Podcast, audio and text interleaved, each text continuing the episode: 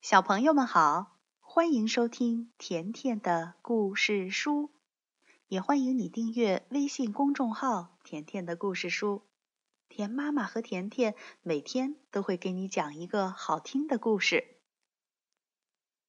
今天甜妈妈要讲的这个故事选自外研社出版的《布奇乐乐园》，故事的名字叫《世界上最美味的蛋糕》。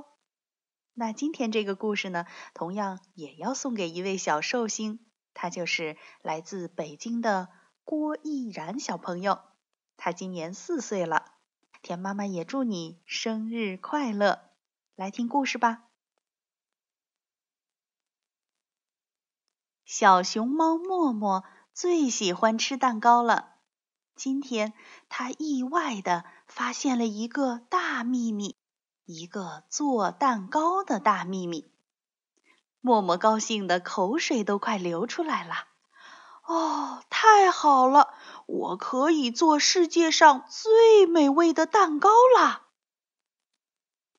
要做世界上最美味的蛋糕，那可不是件容易的事情。它需要准备很多东西，有鸡蛋、面粉、蜂蜜、牛奶。奶酪还有樱桃，可是默默只有一些鸡蛋和面粉，这可怎么办呢？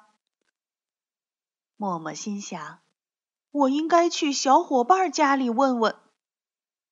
想到这儿，默默急急忙忙的跑到了小浣熊家。小浣熊，我可以用鸡蛋换点蜂蜜吗？然后，默默又来到小兔子家。小兔子，我可以用鸡蛋换点牛奶吗？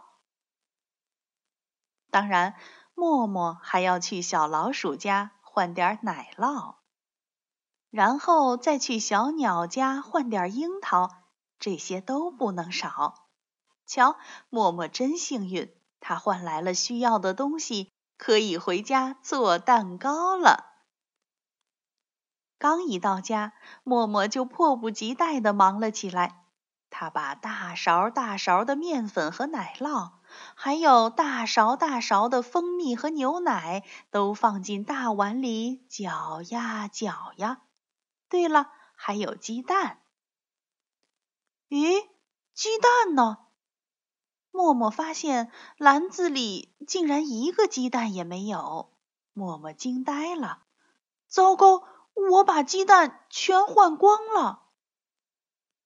正在默默失望的时候，忽然门外传来一阵咚咚咚的声音。是谁来了？默默急忙打开门。哦，是小伙伴们给他送鸡蛋来了。